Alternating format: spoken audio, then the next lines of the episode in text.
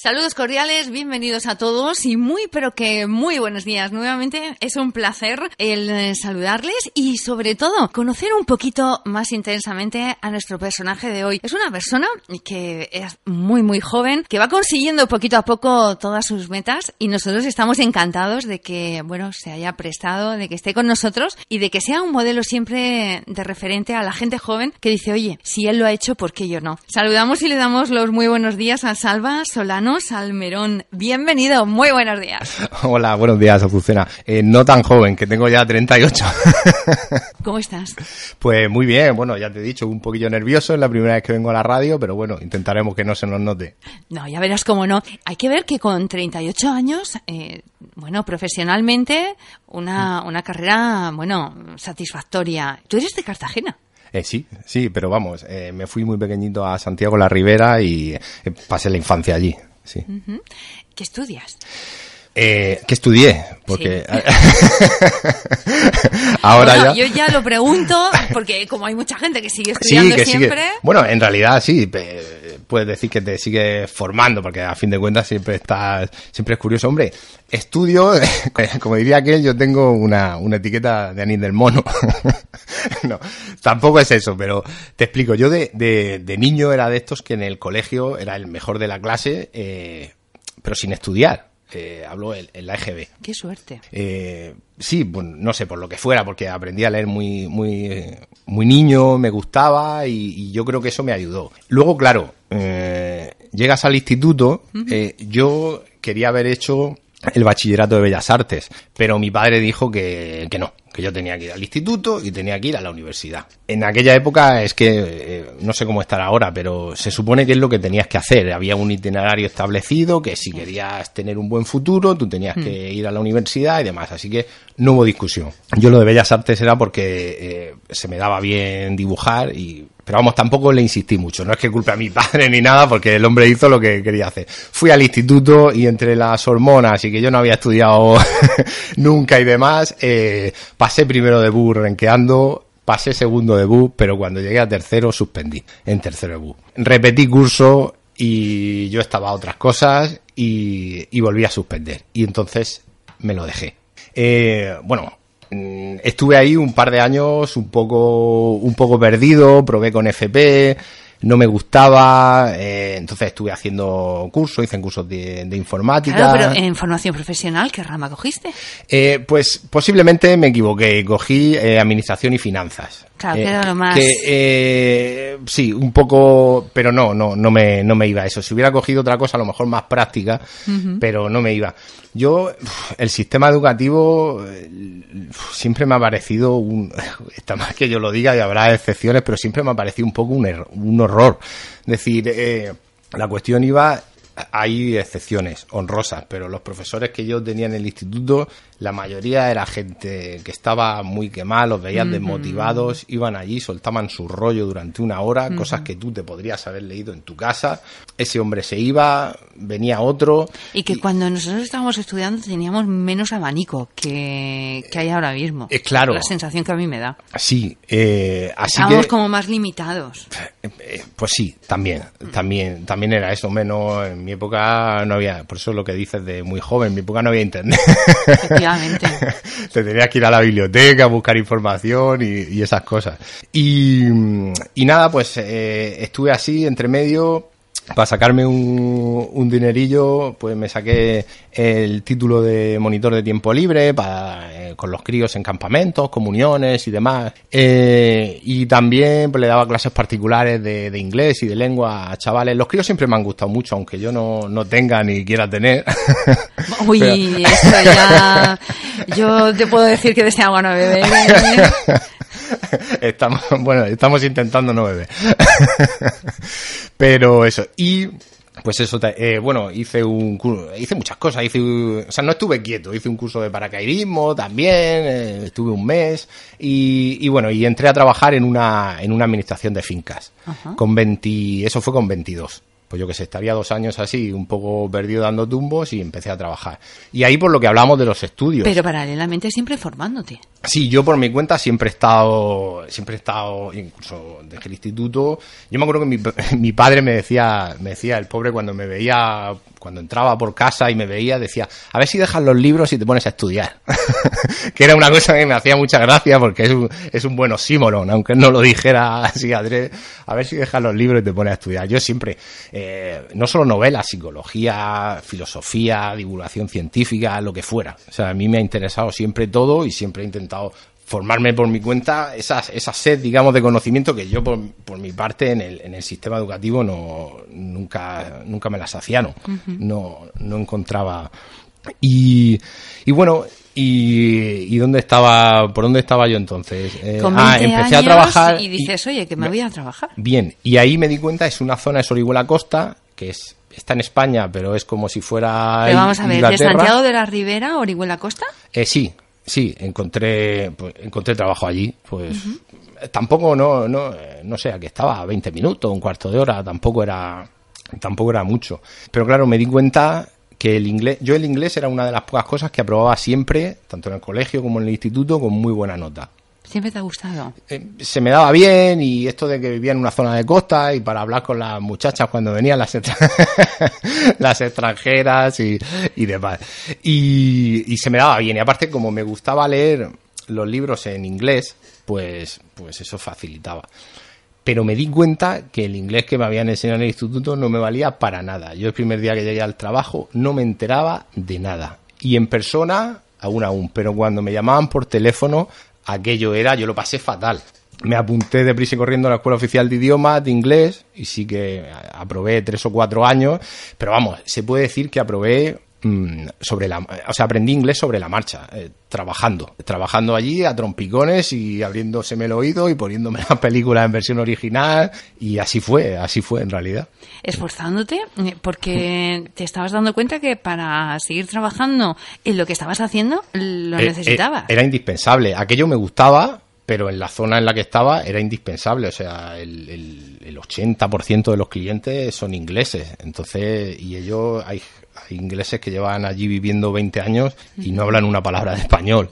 Entonces era muy complicado. Y luego, pues, en el tema de los estudios, en realidad no pude escapar. Me di cuenta que cuando llevaba años trabajando y quise formar mi empresa, de, es una administración de fincas, que para sacarme el título de, de administrador necesitaba tener al menos COU, y yo no lo tenía. Entonces, el karma, con todo el trabajo encima, y tal, tuve que estudiar lo que no había estudiado en mi vida. Eh, me apunté al curso de acceso a la Universidad de la UNED y de golpe latín, matemáticas, latín a mí me sonaba chino, matemáticas ya con una cierta complejidad y todo intensivo, concentrado en unos meses y yo pues me tenías que ver, yo salía del trabajo y entonces pues si me iba a correr me ponía los cascos con los podcasts de la UNED y venga allí, Rosa Rosaeta, corriendo por ahí por la playa.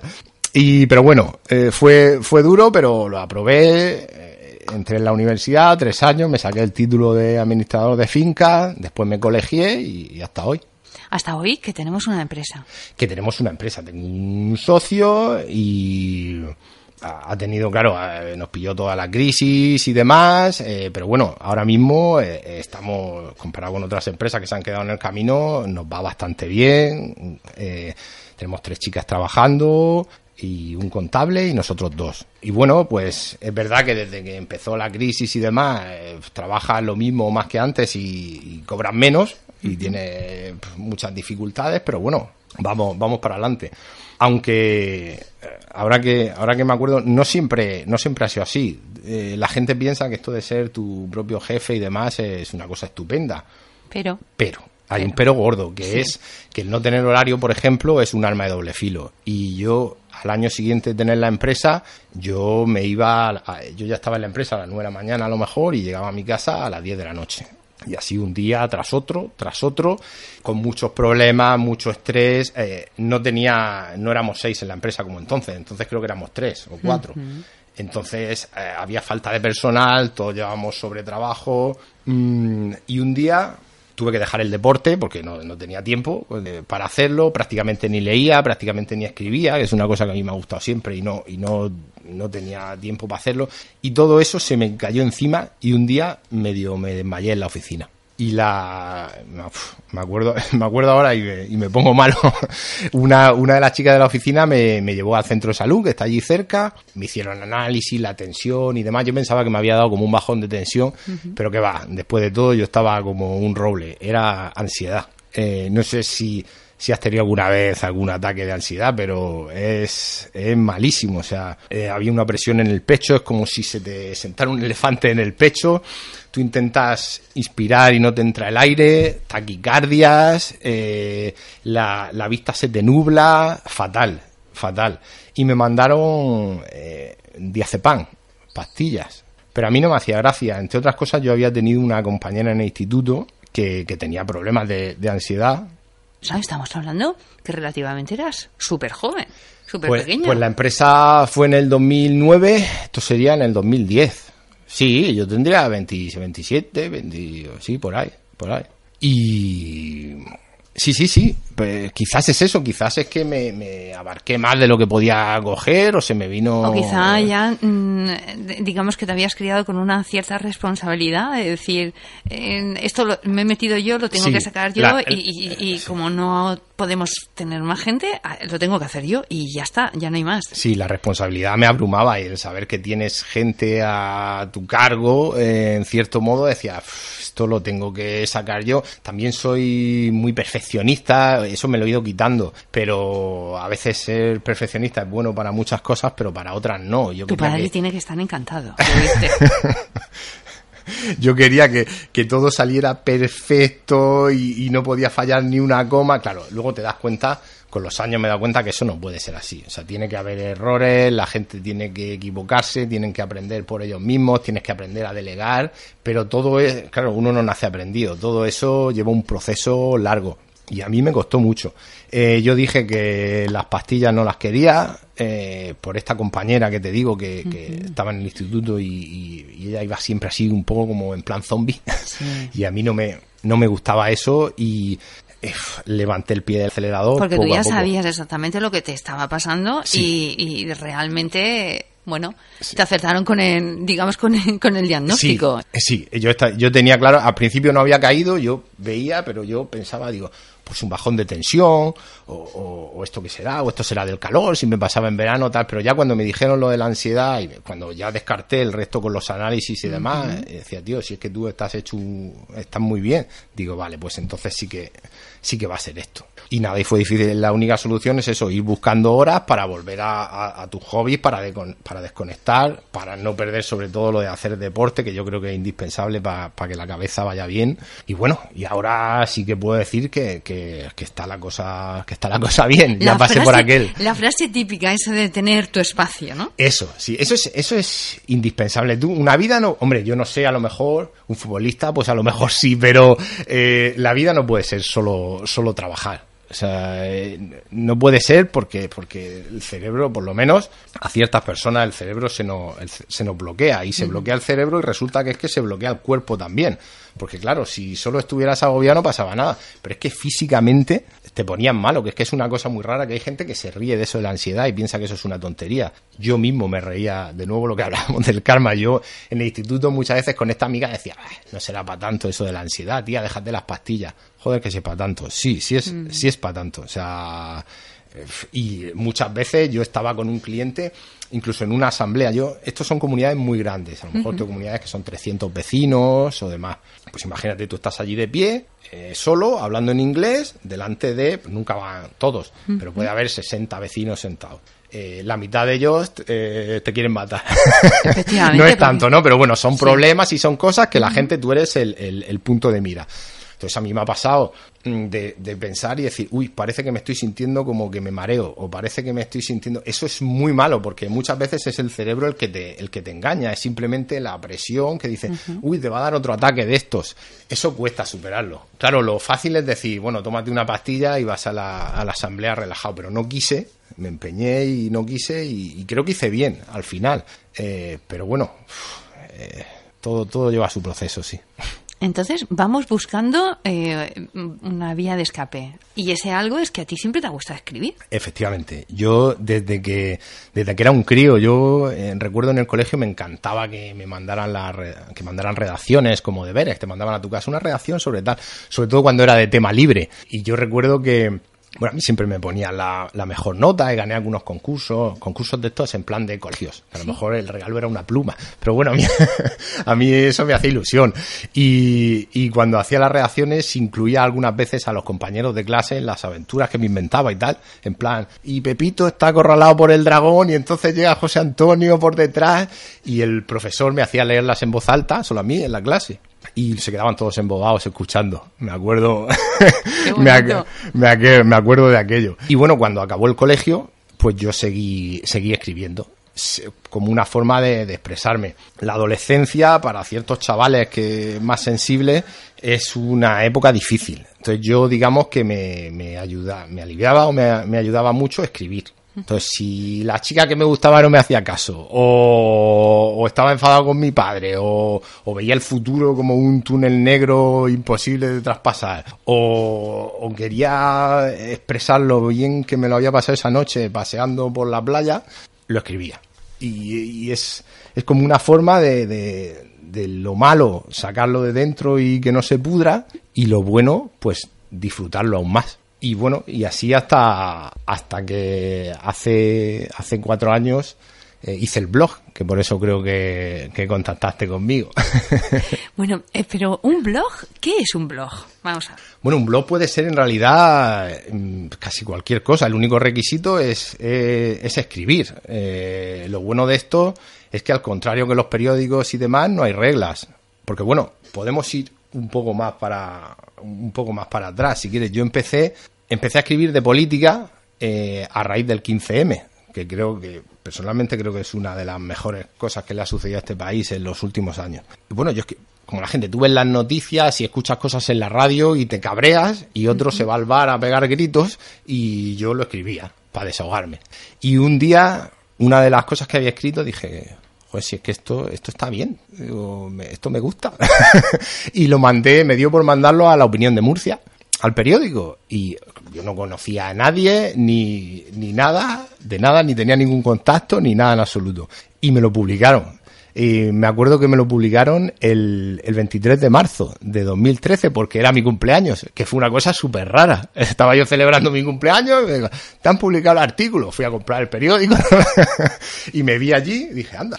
Eh, y luego, pues unas semanas después, eh, les mandé otro artículo, me lo publicaron también. Así estuve un tiempo, probé también con información de Alicante, con el periódico, y lógicamente imponía restricciones de espacio.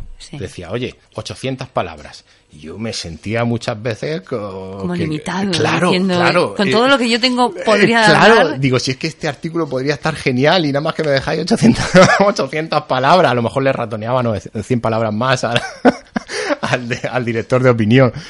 Y esto es un poco como cuando te, estás muchos años soltero y te vas a vivir con la novia, que estás acostumbrado a tu espacio y a tus manías y tus costumbres y entonces llega un momento en que, en que la cosa choca, el espacio hay que compartirlo y hay que llegar a... Pues, pues fue así. Y por otro lado, eh, lo de publicar en los periódicos es un poco como, como, como enviar, poner un papel en una botella y tirarla al mar. Es decir, pues sí, pero ¿qué, qué piensa la gente? ¿Qué opina? Eh, ¿Les gusta? ¿No les gusta? ¿Están de acuerdo? Y eso fue eh, el empujón que me decidió a, crearme un blog. Pero tú solo. Sí, además yo soy un, un, negado con la informática, un terno negado, como, como digo yo, o sea, soy bastante, me pilló ya mayor el, el tema de internet y todo eso, entonces eh, me costó. Antes, antes por suerte hay blogs que se dedican a enseñar a, hacer porros como yo. Entonces yo me puse y me metí en algunos, los que investigué, los que más me gustaba, y me puse allí a leer. Cuando ya decidí que quería hacerme un blog, a leer y a leer y a leer y a preguntarles y a leer y a preguntarles y a leer hasta que lo tuve todo claro. ¿Cómo se llama tu blog? Eh, bota y calla. Botaycalla.com.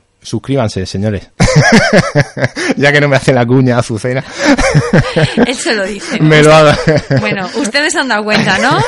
De la promoción que Salva se nos hace. A mí me encanta, me encanta porque, mm, bueno, yo invito a, los oyentes que, que le echen un vistazo y que observen que, que todo lo que nos está contando Salva, que es cierto. Bueno, pero ese blog en concreto te da una muy buena alegría. Sí, eh, bueno, primero quería decir eso respecto a, esto de, los lectores y demás, que tuve mucha suerte que se, se creó desde muy pronto una comunidad muy buena en el, en el blog. Eh, normalmente por lo que he visto, lo, eh, tardan. Puede, hay gente que crea el blog y están un año, dos años y nadie comenta. A mí eso me hubiera, me hubiera matado, me hubiera aburrido, lo hubiera dejado. Pero yo desde el principio eh, se ha ido creando una comunidad hacen comentarios inteligentes, crean debate, me hacen pensar, son lectores fieles que están ahí cada vez que publico algo. Entonces, eh, en ese sentido he tenido mucha suerte y encima son, son respetuosos, que eso en Internet es bastante difícil encontrarlo. Internet es un, es un... Y se agradece encontrar un blog de ese tipo. Hombre, yo, yo no me gustaría que, estuviera eso lleno de, Prefiero tener poca gente que comente a, que esté todo el mundo allí mm. escribiendo basuras, insultos, la mm. gente del anonimato y demás. Eh, hay muchas cosas de Internet que a mí no me gustan, quizá por, por lo que decíamos, porque me pilló ya la cosa, no, no, no soy un nativo digital que le llaman, pero eso, pero bueno, entonces, pues ya tenía ciertos lectores, ciertas visitas y demás, eh, tampoco mucho, no sé si tendré 5.000 visitas al mes o algo así, que para un blog pues ni es mucho ni, ni poco, pero bueno, tiene, tiene cuatro años. Y lo apunté al concurso de, de 20 minutos, a los premios 20 blogs, que es, eh, dicen que es el, creo que es el mayor concurso de blogs de habla hispana, porque son 8.000 y no sé cuántos eh, participantes. En mi categoría habían 207, la categoría actualidad. Y yo, hombre, tenía ilusión, pero no tenía demasiada esperanza. Y cuál fue muy sorpresa que fui el blog más votado por los lectores de la categoría, entre los 207. Así que yo, pues, Enhorabuena. Eh, claro, más contento que, como te puedes imaginar, más contento que unas castañuelas. Pero bueno, eso era aparte del jurado. Luego eh, había un jurado formado por pues varios escritores, periodistas y demás, y ellos luego elegían a los tres finalistas que no tenía por qué coincidir con los que hubiera votado los, con los que hubieran votado los lectores. Pero resulta que luego a la semana siguiente falló el jurado y fui uno de los tres finalistas también de esa categoría, así que pues me tocó ir a Madrid a, a la gala. Enhorabuena. Nada, porque con todo esto que nos has ido contando, nos hemos dado cuenta que al final el perseguir los sueños y al final se consiguen. Porque ya simplemente te, te sentiste ganador a la hora de ver tu blog que la gente lo había leído. Claro, claro, simplemente con eso y ya encima que te den un reconocimiento, oye, y te inviten allí a Madrid a comer y beber de gratis, pues, pues estupendo.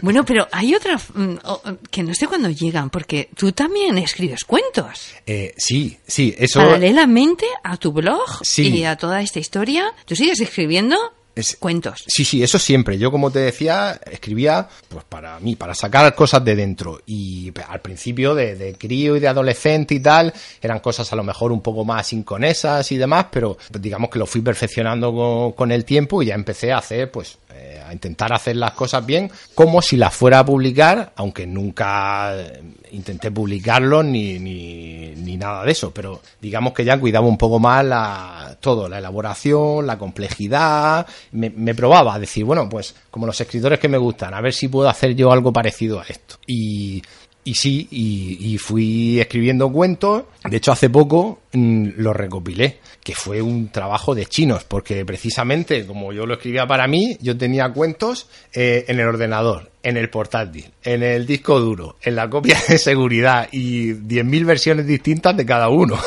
Entonces fue un trabajo de chino recopilar aquello, ver cuál era la versión definitiva, borrar los otros. Pero bueno, lo hice, escogí, no sé si son 15, 15 o 20, los 15 o 20 que más me gustan y los imprimí los llevé a, registrar, al registro de la propiedad intelectual. Porque me dijeron que antes de, de intentar presentarlos a algún concurso o antes de intentar publicarlos, pues era conveniente que hiciera eso, que lo registrara.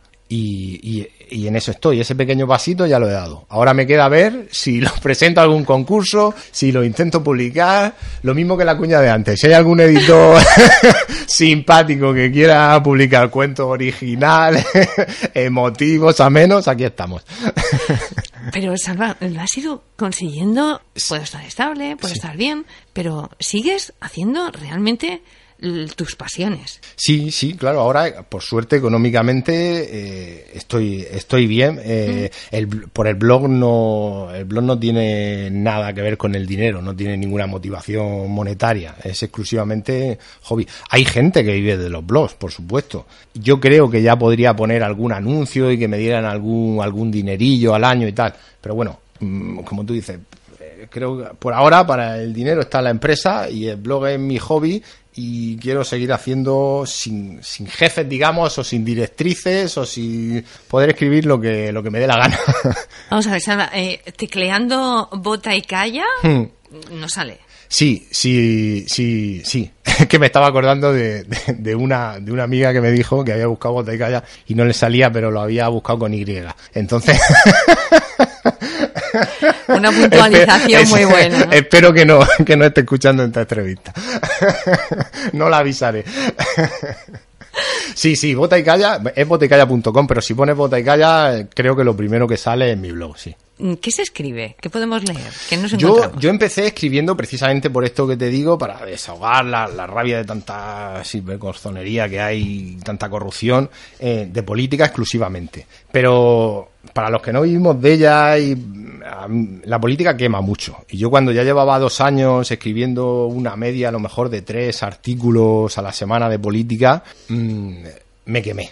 Eh, llegó un momento en que dije, frena, que esto eh, tenía, digamos, el, teclado manchado ya de lo que escribía. Así que empecé a, a, probar hacer una cosa intermedia entre los cuentos que yo suelo escribir o las historias que suelo escribir, los relatos y los artículos de política, que era lo que luego le llamé artículos costumbristas, que era contar situaciones que me ocurrían en la vida cotidiana, en las reflexiones que eso me sugería, a lo mejor contaba anécdotas de la infancia, eh, pues hace poco eh, publiqué cómo fue el viaje en tren de vuelta a Madrid por el tema de la final de los premios, por ejemplo, y a los lectores les gustó aquello, así que ahora mismo alterno, hago eh, algunas entradas de política, algunas entradas costumbristas lo voy alternando, han tenido buena recepción, así que pues, y además en este tipo de entradas sí que puedo explotar un poco más la vena literaria, estilo, eh, metáfora, jugar con otras cosas que en un artículo de política puro y duro es más difícil. Yo me busco las mañas porque yo no quería ser un blog plomizo. Yo creo que se puede ser riguroso y hablar de política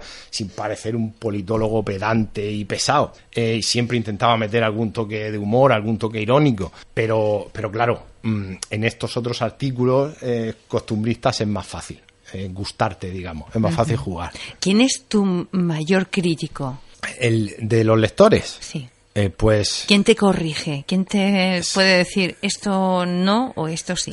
Eh, es que no le enseño nunca los artículos a nadie antes de publicarlos. Solo lo leen ya publicados. Y, una vez publicados, hay un, lector que lleva, que lleva mucho tiempo, que se llama Vicente Juan, y él es de los que más mm, pues más veces me da toques de atención, me lleva a la contraria, me dice esto no va por ahí y se lo agradezco un montón. De hecho, lo conocí, eh, lo conocí en persona, que esa es otra de las cosas buenas que ha tenido el blog, que he podido conocer a, gente, a gente en persona, a gente con la que te llevas leyendo tiempo y le coges cariño y pues un buen día quedas y los conoces. En Madrid, por ejemplo, en la final de los blogs, eh, quedé con dos lectoras que viven allí en Madrid una se vino a la gala y, otro día, el sábado por la noche, nos fuimos a cenar eh, con Olga y con, y con Susana, que lo mismo llevaban en el blog desde enero 2015, me parece, y, eso es genial. Eso me hizo casi más ilusión que la gala. Qué bonito. ¿Cómo se prevé tu futuro? ¿Cómo, cómo lo ves? Bueno, es que, ¿sabes? Lo que pasa que a mí me hubieras dicho mm, en primero debut, por lo que hemos estado comentando y demás, que yo a estas alturas iba a tener una empresa de administración de fincas, que yo no sabía en aquella época ni lo que era, y, que iba a tener un blog, eh, con lo inútil que yo era con, internet y con los ordenadores, y, te hubiera dicho que, que no, que me hubiera echado... loca. Claro, me hubiera echado a reír. Entonces, no lo sé, no lo sé cómo, cómo será el futuro. Yo creo que, que la empresa seguirá para adelante, seguiremos creciendo, que cuando podamos pues meteremos a más trabajadores y respecto a mi vocación, digamos, pues a mí lo que me gustaría es pues, pues lo mismo, pues que el blog siguiera creciendo, más, más visitas y sí que me gustaría publicar alguna vez un libro de cuentos, un libro de relatos, y quién sabe si publicar el libro de relatos y después esto se encuentra la lechera, claro, y lo publicas y te va bien y entonces mm, puedes publicar a lo mejor otra cosa, una novela o tal, pero bueno, esto es, soñar, pero bueno, es gratis. Efectivamente. Salva, eh, si te estuviera escuchando algún joven con inquietudes, ¿cuál sería tu mensaje hacia ellos? Hombre, mi, mi mensaje está claro, que por un lado, que que no se repriman por lo que les pueda decir la gente o lo que se supone que tienen que hacer. Como hablábamos antes, los itinerarios establecidos, lo que la sociedad considere que es lo correcto y que tú tienes que hacer. No hay nadie que, se, que, que te conozca más que tú mismo. Entonces, tienes que escuchar a todo el mundo, por supuesto, a tus padres, a tu familia, a los profesores, lo que quieras. Pero es tu vida y decides tú. Y nunca se sabe. Es verdad que el futuro está muy negro. Y, una de las cosas, eso fue uno de los mayores timos de una estafa de mi generación, que fue decir, ve a la universidad y tendrás el futuro asegurado y demás. Vale, no, pero eso se cierra y hay puertas que se abren. ¿Quién iba a decir en unos años que hay chavales que por contar sus cosas, grabándose contando sus cosas en YouTube, iban a ganar dinero y algunos muchísimo dinero? Entonces, nunca se sabe, pero claro, eh, lo que sí que les recomiendo es que lo que decidan hacer le pongan el alma y le pongan empeño. Lo que no vale es decir, a mí me gusta YouTube, yo quiero ser youtuber y un día estás inspirado y grabas un vídeo y ya no grabas otro hasta el mes que viene. No, tío, esos youtubers que a ti te gustan, mm, que parece que todo es tan espontáneo y tan genial, se han hecho un guion, eh, se lo han repasado, se han grabado varias veces, eh, lo editan, lo publican, están atentos de los comentarios y al día siguiente otra vez. Eso es un trabajo. Entonces, eh, tu, tu, pasión mm, está, tienes que tener una pasión, pero tienes que volcarte en ella. Me acuerdo de una escena de, de una peli de, de los 90 que era Reality Bites, que Winona Ryder, que era mi mito erótico, erótico de la adolescencia, le decía a Ethan Hawke que tenían ahí una relación de amor-odio eh, él no estaba en contra del sistema, decía que todo era una porquería y tal, y, ni trabajaba ni hacía nada. Entonces ella le decía, oye, eh, no quieres trabajar, no trabajes, quieres tocar en un grupo como, como quieres, toca en un grupo, pero ensaya por la mañana, ensaya por la tarde, ensaya por la noche, mm, búscate la vida porque mm, el mundo no te debe nada. Entonces esa, esa frase se me quedó a mí a mí bastante. El mundo no te debe nada. Es decir, es verdad que mm, las cosas porque sí no van a llegar. Pero esperanza toda. Porque es gratis. Es gratis y, además que está, que está demostrado que la, vida la hacemos nosotros y, claro que puede haber un 10% de... de que, que, eso no lo puedas cambiar, pero el resto 90% está en tu actitud y en tu, y en tu talento y en tus ganas. ¿Y tenemos con todo lo que nos has contado vida privada? Eh, tenemos, lo que, lo que pasa es que, bueno, yo soy de esa gente que, también le gusta mucho estar solo. Luego estoy de fiesta y, soy el centro de atención, pero, pero yo, por ejemplo, pues me gusta mucho salir a correr. muchas veces, eh, al final las cosas se juntan. Yo, ahora en verano no, pero en invierno me voy a correr pues una hora y pico, tres veces por semana. Pues muchas veces estoy corriendo y hay veces que incluso me quito la música. Cuando vuelvo de correr, tengo el artículo hecho en la cabeza. El artículo o el, o el cuento, según me pille, según me pille el día. Entonces, mm, al final, los distintos aspectos de la vida eh, se van permeabilizando unos a otros y se puede tener vida privada, claro que sí. Salva, ha sido un placer el conocerte un poco más. No, eh, yo encantado, encantado. Al ¿Te ha gustado la experiencia? Eh, me ha gustado, me ha gustado. Al final no, no me he puesto tan nervioso como pensaba. no eres tan dura como, como, parezco, ¿no? Y eso son las gafas. ha sido un placer. Y sobre todo nos ha gustado muchísimo tu sinceridad en el, en el comienzo, el reconocer y, y también quiero, quiero mm, alabar a, la, función de, tu padre, de tus mm. padres, que yo creo que es como los de nuestra generación. Nos decían no, es no, y, pero no pasa nada, porque ya somos mayores y nos hemos dado nuestra, nuestro camino. Pero sí que, mm, no sé, nos han enseñado unos pocos valores y, y, eso, a, a trabajar Y, enhorabuena, enhorabuena porque estás consiguiendo tus retos y tus sueños. Y además, no sé, me atrevería a decir que posiblemente dentro de muy poco tiempo estemos presentando ese primer libro de cuentos. ¡Wow! ¡Qué bueno, qué bueno! Eso sería, eso sería muy Hombre, bueno. nosotros queremos la primicia. Hombre, por supuesto. Yo ya te pongo la cuña. Tú me haces la cuña en el programa y yo vengo aquí en primero. Salva, de verdad, enhorabuena y un beso muy grande. Gracias Muchas por venir. gracias, un beso.